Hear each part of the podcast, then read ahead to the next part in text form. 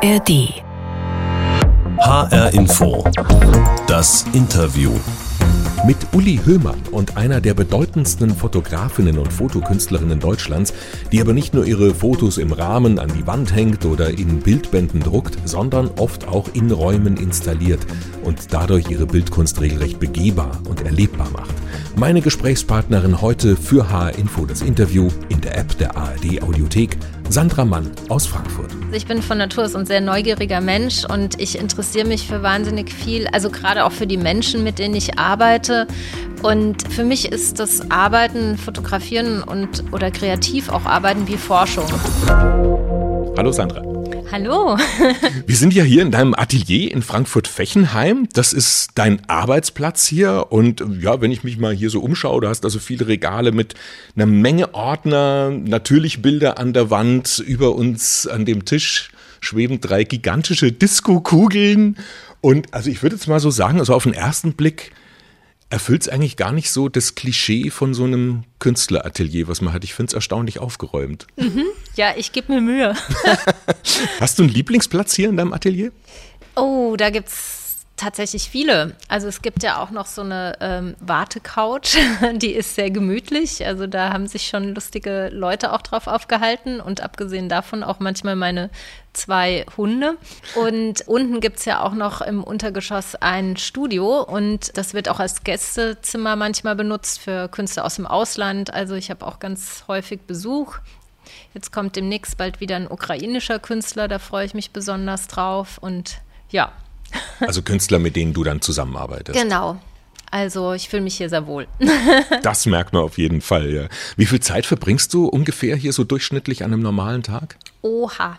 Also, früher viel mehr. Also ich habe immer so zwölf Stunden eigentlich immer gearbeitet. Mittlerweile versuche ich es ein bisschen zu reduzieren auf ähm, ja, zehn Stunden pro Tag und ähm, ja, es ist leider so, dass ich auch oft eine Sieben-Tage-Woche habe.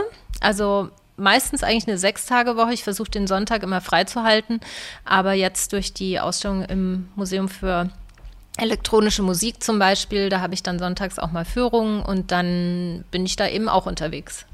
Und wie sieht so ein Arbeitstag für gewöhnlich bei dir aus? Ganz unterschiedlich, je nachdem halt, welche Projekte ich gerade bearbeite. Also mm, ob ich eine Fotoproduktion mache, dann äh, manchmal sitze ich auch ähm, sehr lange am Computer und bereite irgendwie Konzeptionen vor für zum Beispiel Fotoproduktionen oder Ausstellungen. Dann ähm, bin ich aber auch oft außer Haus, also wenn ich jetzt fotografiere oder wenn ich Ausstellungen aufbaue oder mich mit Kuratoren treffe. Ja, das ist also sehr vielseitig. Das Fotografieren an sich ist eigentlich nur so ein relativ kleiner Teil dann. Ne? Das stimmt, ja. Also ich meine, bei 600.000 Dias hört sich das nach großem Teil an. Also das ist ja nur ein Teil. Die digitalen sind ja noch gar nicht mitgerechnet. Aber ähm, ich würde sagen, so insgesamt ist es dann manchmal auch ganz schön langweilig. Also ich mache auch tagelang manchmal nur Buchhaltung, die übrigens immer aufwendiger wird, weil man jetzt selbst alle Rechnungen ausdrucken muss und die nicht mehr geschickt bekommt und so weiter. Also das hält schon auch ganz schön auf. Also Kreativität, würde ich sagen, sind so 20 bis 30 Prozent und der Rest ist wirklich Organisation, Logistik also eigentlich muss man sagen, ich mache alles, was ein Kleinunternehmer auch macht. Und da gehört auch Marketing dazu, E-Mails verschicken, Einladungen verschicken und so weiter. Also 20 bis 30 Prozent Kreativität, sagst würde du. Würde ich sagen, ja. Wow.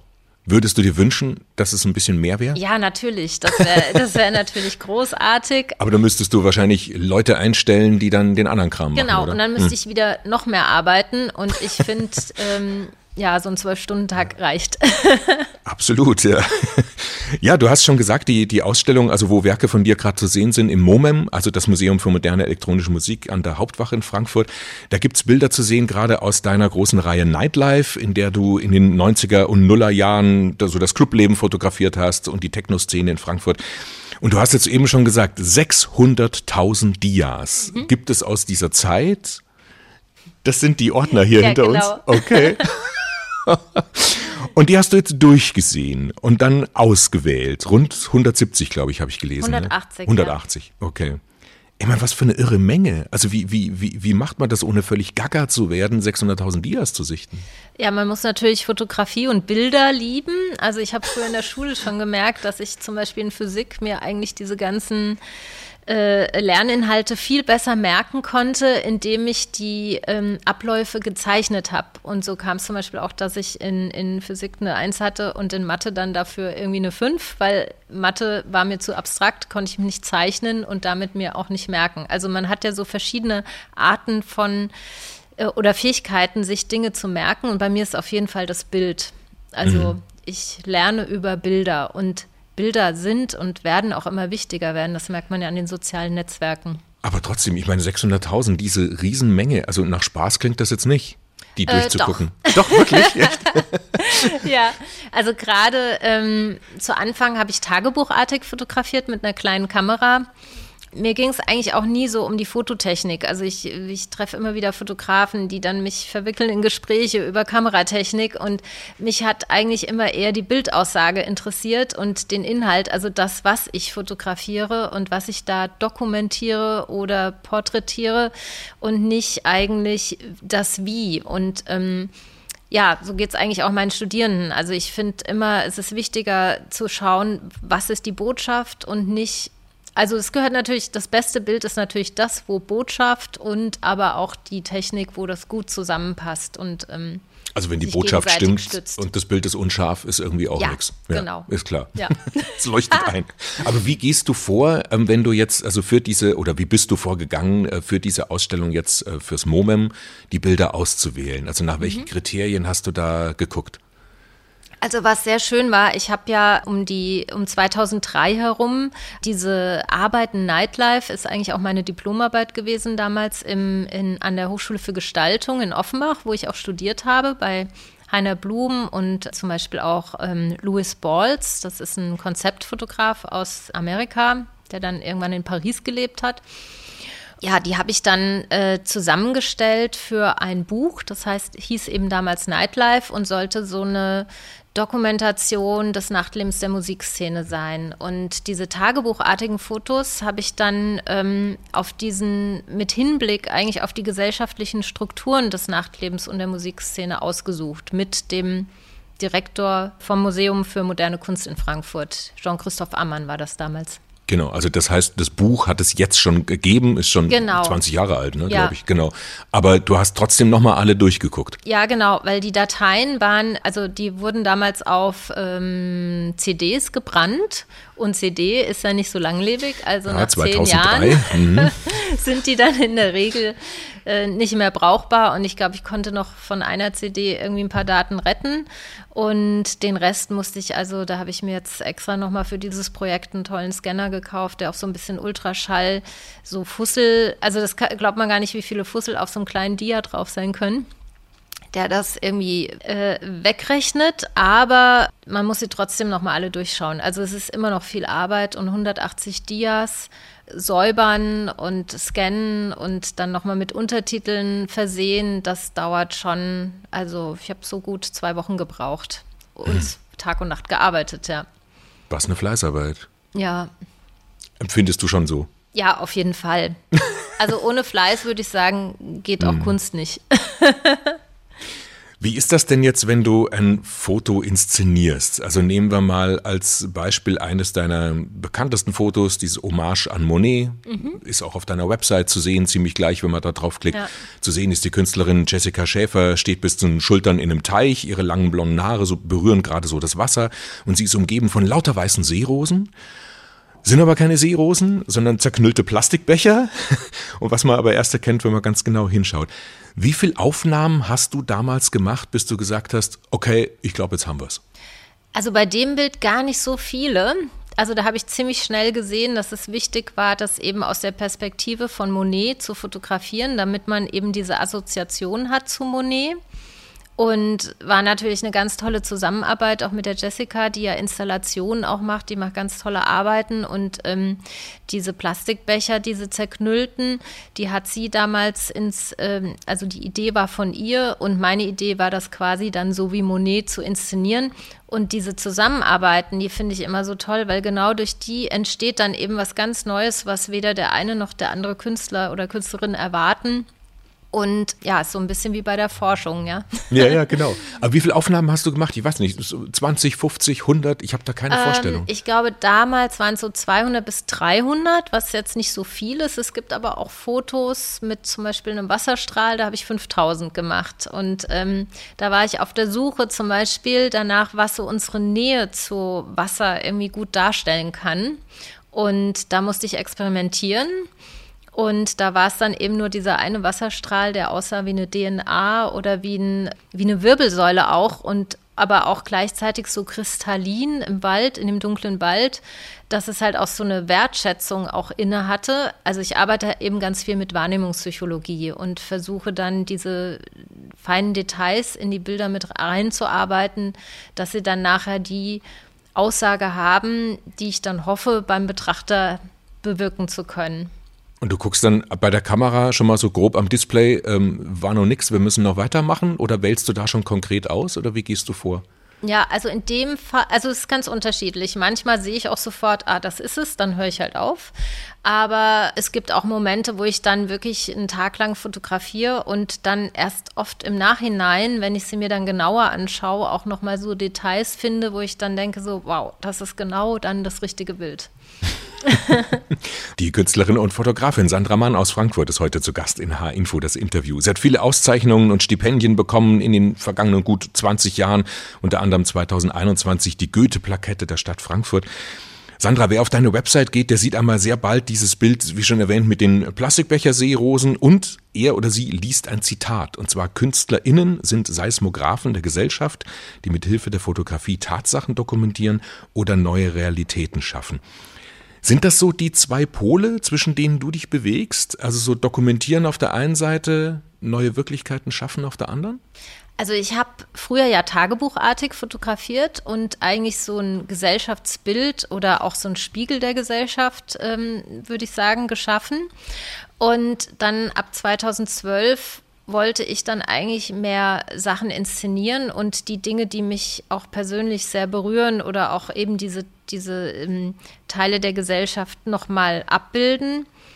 Und ich habe eben festgestellt, dass wenn man jetzt Bilder also in die Welt trägt, dass die auch wiederum die Betrachter verändern. Also zum Beispiel ähm, schwarze Hautfarbe wurde lange nicht so sehr in den Medien gezeigt. Und jetzt, seitdem sie mehr gezeigt wird, ist auch die Akzeptanz von schwarzer Hautfarbe größer. Und das sind zum Beispiel so Dinge, wo ich halt eben merke, dass Fotografen eben nicht nur dokumentieren oder Dinge festhalten. Das finde ich immer auch so den, wie soll ich denn sagen, unspannenderen Teil. Eigentlich ist es ja schöner, wenn man Dinge zum Positiven bewirken kann. Und das kann man mit Fotografie. Mhm.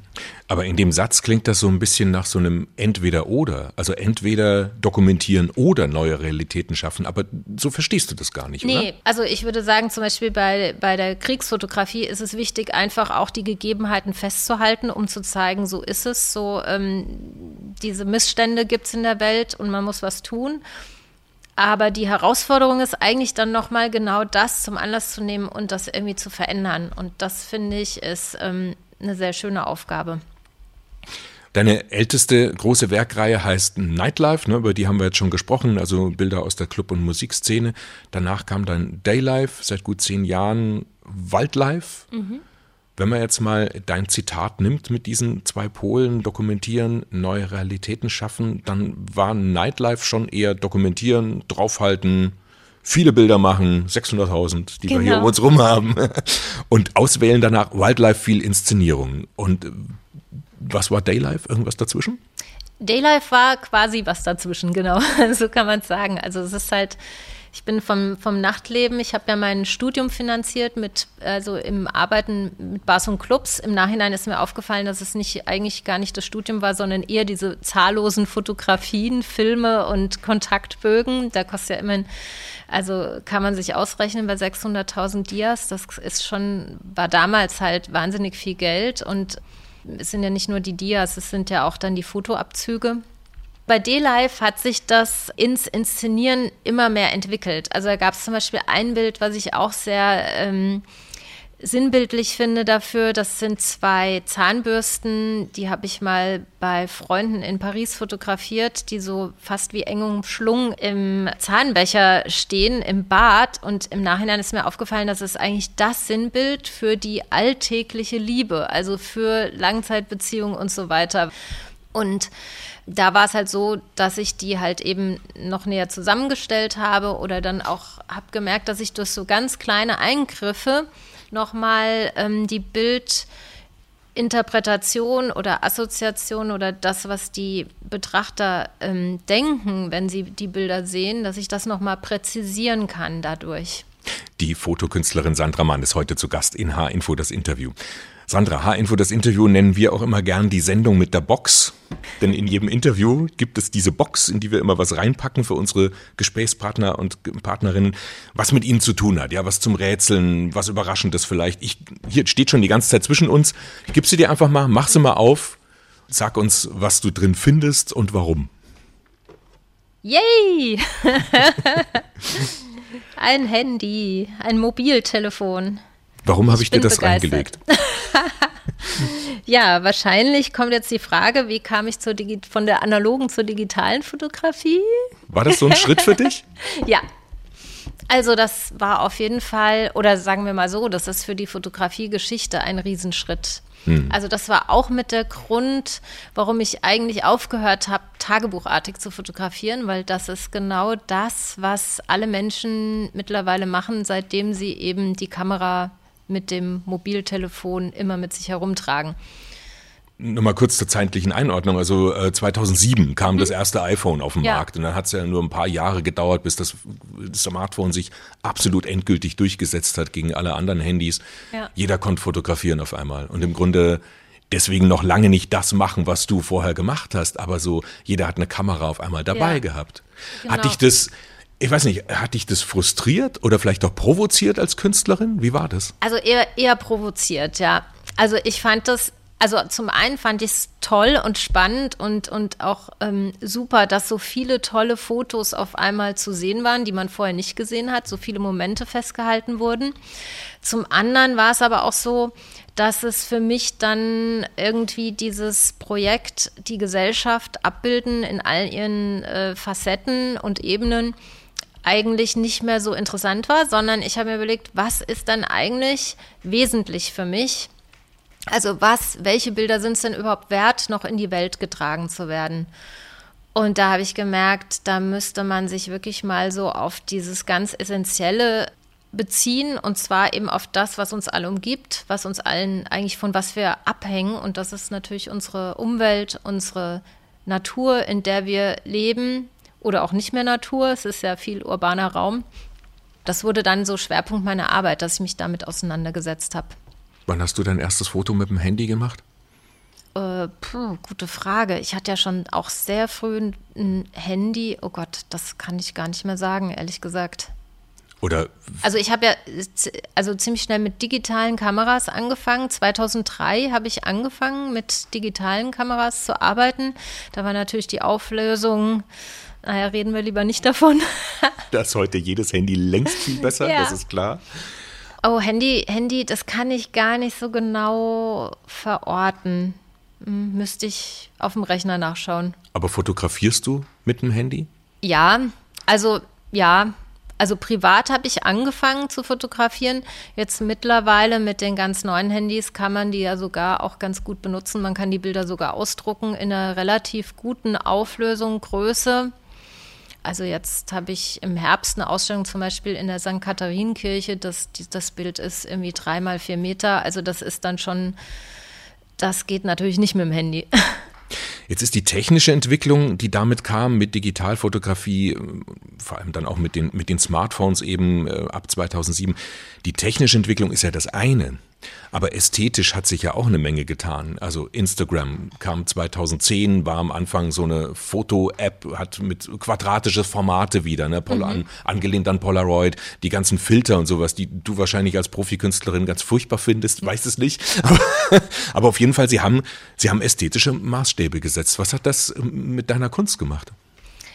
Eigentlich also ich würde sagen, mit der Kunst jetzt unbedingt nicht so viel, aber natürlich hat man eine andere ähm, Verbreitungsmöglichkeit, also eher mit dem Marketing. Also das heißt, wenn ich jetzt Ausstellungen mache oder für Ausstellungen Werbung mache, dann kann man das natürlich ganz anders streuen. Also ich glaube, es sehen mehr Leute als vorher. Vorher waren das halt die, die eben kunstbegeistert waren.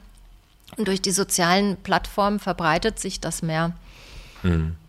Aber was ich bei dir so raushöre, ist schon so ein bisschen, ja, Ende der Nullerjahre, dass du so das Gefühl hattest, du wirst da so ein bisschen von einer großen, überbordenden Massenkultur aus deinem angestammten Bereich verdrängt? Nö. Das nicht. das hatte ich noch nie. Aber das liegt wahrscheinlich auch daran, also ich bin von Natur aus ein sehr neugieriger Mensch und ich interessiere mich für wahnsinnig viel, also gerade auch für die Menschen, mit denen ich arbeite. Und für mich ist das Arbeiten, Fotografieren und oder kreativ auch Arbeiten wie Forschung. Und ich äh, verfolge da eigentlich so meine, wie soll ich denn sagen, Interessen, Neugierde und ja, das ist so eigentlich die, der Schwerpunkt und deswegen habe ich da auch nicht das Gefühl, dass mir da jemand was wegnehmen könnte oder dass ich da irgendwie irgendwas negativ miterleben kann. Aber zeitlich, du hast es vorhin schon gesagt, also 2012 rum hast du angefangen, immer mehr zu inszenieren. Mhm. Das fällt ja genau mit dieser technischen, ästhetischen Entwicklung von Digitalfotografie, Smartphones, Instagram und so weiter ja zusammen. Das ist jetzt kein Zufall, oder? Ähm, nö. Aber du hast kurz nachdenken müssen. Ja. das heißt, du hast es bewusst entschieden, so von wegen, das mache ich jetzt, weil es das andere so massenhaft gibt? Ich überlege gerade, ich habe ja weniger fotografiert, als ich digital fotografiert habe auch. Also ich habe vorher analog, habe ich eigentlich mehr fotografiert. Das war dann zum einen, bin ich natürlich auch technisch besser geworden dadurch. Ich habe auf Dia fotografiert. Und das ist, verzeiht auch keine Über- oder Unterbelichtung großartig. Und äh, beim Digitalen war es dann schon so, dass man eben die Bilder sehen kann und ähm, dadurch auch schneller wird und man hat auch nicht mehr, man muss nicht mehr warten, bis die Bilder halt entwickelt waren. Du kannst auch mehr nachbearbeiten. Genau. Ne? Mhm. Du bist ja auch Dozentin an der European School of Design mhm. für Fotografie in der private Hochschule in Frankfurt. Könnten die heute noch so eine Reihe wie Nightlife machen und sich damit genauso gut als Künstlerin etablieren wie du damals? Oha, ich weiß es nicht. Also zum einen habe ich festgestellt, dass, glaube ich, schon die Pandemie ganz schöne ähm, Narben hinterlassen hat, also so im sozialen Interagieren. Das merke ich schon. Also ich habe so den Eindruck, aber ich hoffe, dass es sich wieder ändert. Aber jetzt gerade, wie ich die Bilder da auch nochmal durchgeschaut habe, diese ganzen schwitzenden Körper und so eng und irgendwie die Räume so klein, dann noch am Ende alles verraucht, das geht zum Beispiel ja auch gar nicht mehr. Ne? Stimmt. Also da hat sich ja vieles geändert. Ich weiß noch, wir waren dann manchmal echt am nächsten Tag so krank, einfach auch nur, also erkältet zum Beispiel viel schneller, weil, also ich meine, wenn der, wenn in so einem Club geraucht wird und man tanzt und man ist ein bisschen irgendwie verkühlt, dann ist der nächste Tag einfach, also da, da waren die, waren viele krank oder auch Konzerte, ne? Das es heute alles nicht mehr. Also ich finde schon, also nicht nur die Menschen, sondern auch vor allen Dingen die Künstler, der, die ja, der, denen ja immer so eine gewisse Destruktivität nachgesagt wird. Also auch die leben viel, viel gesünder, kümmern sich auch viel mehr um ihre Gesundheit. Und das ist natürlich auch so ein Stück weit das, was ich auch in, im Wildlife zum Beispiel so ein bisschen verfolge, dass man sich eben mehr nicht nur um die eigene Gesundheit, sondern auch um die Weltgesundheit kümmert. Was fragen dich deine Studierenden? Was beschäftigt die? Wo du dir vielleicht auch denkst, so, ach, guck an, das hätte ich mich zumindest in dem Alter oder vielleicht auch generell so nie gefragt. Witzigerweise im Moment gerade die analoge Fotografie wieder. Dann Wieso gibt's, das? ja, das ist äh, Back to the Roots. Also das ist auch ähnlich in der Musik. Also das Schallplatten auflegen war ja auch lange, hatte man ja, da gab es ja echt T-Shirts, Save the Vinyl und ja, irgendwie ist das Nostalgische oder auch zum Beispiel die Körnung. Ich kriege immer irgendwie einen Anfall, wenn meine Studierenden dann Körnung in die Bilder machen. Ich meine, früher war das natürlich durch die analoge Fotografie, war das so automatisch. Und die, ähm, diese Körnung im Photoshop ist natürlich sehr regelmäßig. Das war ja damals noch ein bisschen anders. Man sieht schon den Unterschied. Aber ich finde es echt interessant, dass so ein damals ja Mangel an äh, Schärfe, dass das jetzt heute irgendwie so ein Stil wird oder auch so ein, so ein, ja, so ein hipper Trend. Wenn du deinem Studentinnen-Ich nochmal begegnen könntest, also du vor 25 Jahren, 30 Jahren, sowas rum, was würdest du der Sandra von damals heute gerne sagen? Ah, was würde ich da sagen? Ich würde da sagen, auf jeden Fall, also ich habe ja an der Hochschule für Gestaltung in Offenbach studiert, aber ich würde auf jeden Fall noch mal ein Aufbaustudium am Städel machen. das äh, fehlt mir so ein bisschen. Und zwar, weil einfach da noch mal, also ich finde die Ausbildung oder das hat sich ja heute auch geändert. Die Ausbildung an der HFG ist total super und breit und ich kann, ich habe wirklich die Möglichkeit, keine Ahnung, ich kann Kataloge machen, ich kann meine Bilder gut editieren oder auch bearbeiten, ich kann fotografieren, ich kann Filme machen. Ich habe Marketing-Erfahrung. Also ich habe da wahnsinnig viel gelernt. Ich bin da sehr breit gefächert und angelegt und wir hatten ganz tolle Werkstätten. Was ein bisschen gefehlt hat damals, war der Kontakt in die Kunstszene, wenn man freie Kunst studiert oder in die Richtung gehen wollte. Sandra Mann, herzlichen Dank für das Gespräch. Ja, Super. Das war HR Info das Interview. Heute mit der Künstlerin und Fotografin Sandra Mann aus Frankfurt. Einige Werke von ihr sind zurzeit zu sehen im MoMEM, im Museum for Modern Electronic Music in Frankfurt und in einer Sonderausstellung zum Thema Wasser im Hessenpark in Neuansbach. Und mehr zu ihr insgesamt und ihrer Kunst finden Sie auch auf hessenschau.de.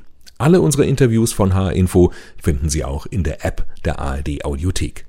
Und da gibt's auch eine Menge anderes zum Thema Kunst und Fotografie, zum Beispiel vom Podcast SWR2 Forum die Episode Leben in Bildern. Warum sind wir ständig am Fotografieren? Finden Sie, wie gesagt, in der App der ARD Audiothek unter der Rubrik Politik und Hintergrund. Vielen Dank fürs Zuhören. Ich bin Uli Höhmann.